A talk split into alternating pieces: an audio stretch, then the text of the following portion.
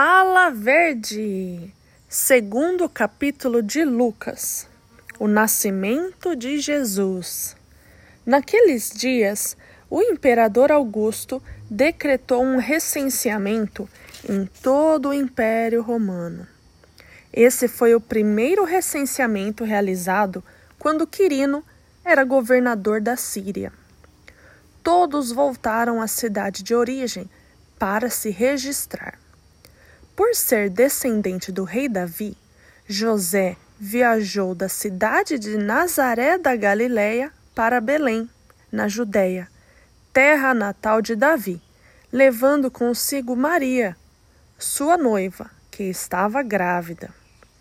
E estando eles ali, chegou a hora de nascer o bebê.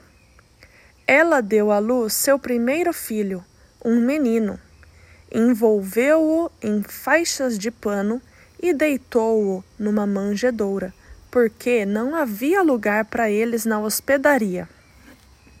Naquela noite havia alguns pastores nos campos próximos, vigiando rebanhos de ovelhas. De repente, um anjo do Senhor apareceu entre eles, e o brilho da glória do Senhor os cercou ficaram aterrorizados, mas o anjo lhes disse: Não tenham medo.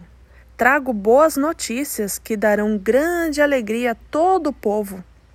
Hoje em Belém, a cidade de Davi, nasceu o Salvador, que é Cristo, o Senhor. Vocês o reconhecerão por este sinal. Encontrarão o bebê enrolado em, faixa, em faixas de pano, deitado numa manjedoura.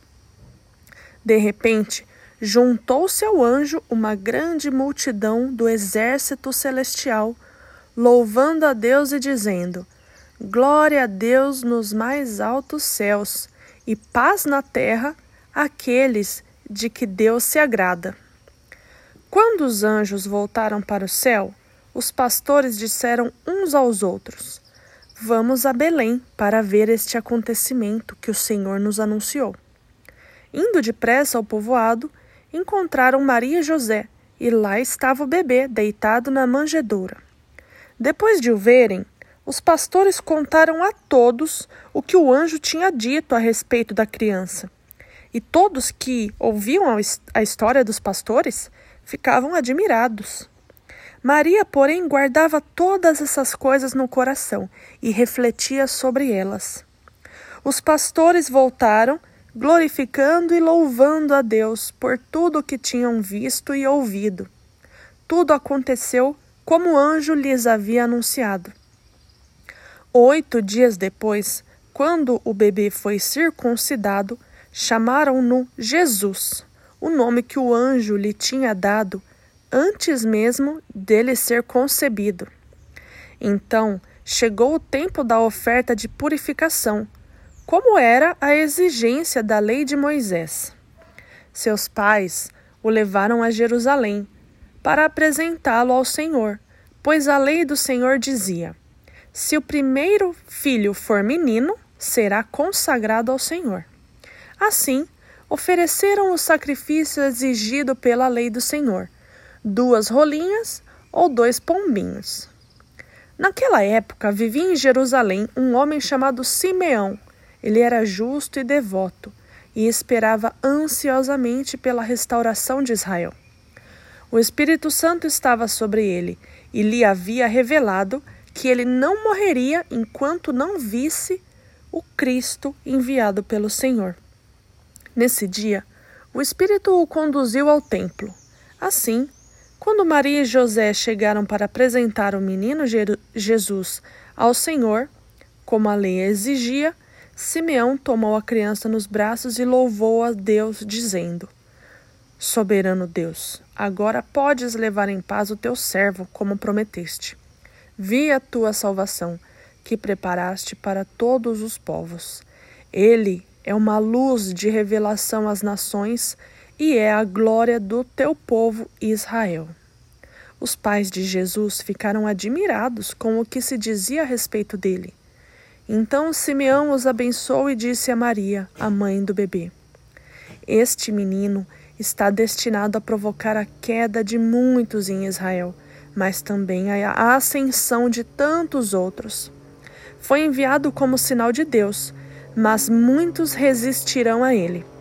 Como resultado, serão revelados os pensamentos mais profundos de muitos corações, e você sentirá como se uma espada lhe atravessasse a alma. A profetisa Ana, filha de Fanuel, da tribo de Azer, também estava no templo.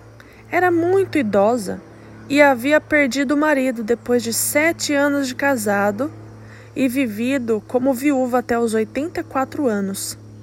Nunca deixava o templo, adorando a Deus dia e noite em jejum e oração. Chegou ali naquele momento e começou a louvar a Deus falava a respeito da criança a todos que esperavam a redenção de Jerusalém. Após cumprirem todas as exigências da lei do Senhor, os pais de Jesus voltaram para casa em Nazaré, na Galileia. Ali, o menino foi crescendo saudável e forte, era cheio de sabedoria, e o favor de Deus estava sobre ele. Todos os anos, os pais de Jesus iam a Jerusalém para a festa da Páscoa. Quando Jesus completou 12 anos, foram à festa, como de costume. Terminada a celebração, partiram de volta para Nazaré, mas Jesus ficou para trás, em Jerusalém, sem que seus pais notassem sua falta. Pensaram que ele estivesse entre os demais viajantes, mas depois de caminharem um dia inteiro, começaram a procurá-lo entre os parentes e amigos. Como não o encontravam, voltaram a Jerusalém para procurá-lo. Por fim, depois de três dias, acharam Jesus no templo, sentado entre os mestres da lei, ouvindo-os e fazendo perguntas. Todos que o ouviam se admiravam de seu entendimento e de suas respostas. Quando o viram, seus pais ficaram perplexos. Sua mãe lhe disse: Filho, por que você fez isso conosco? Seu pai e eu estávamos aflitos, procurando você por toda a parte. Mas por que me procuravam? perguntou ele. Não sabiam que eu devia estar na casa de meu pai? Não entenderam, porém, o que ele quis dizer. Então voltou com os pais para Nazaré e lhes era obediente. Sua mãe guardava todas essas coisas no coração. Jesus crescia em sabedoria, em estatura e no favor de Deus e das pessoas. Esse foi o capítulo 2 de Lucas da Bíblia.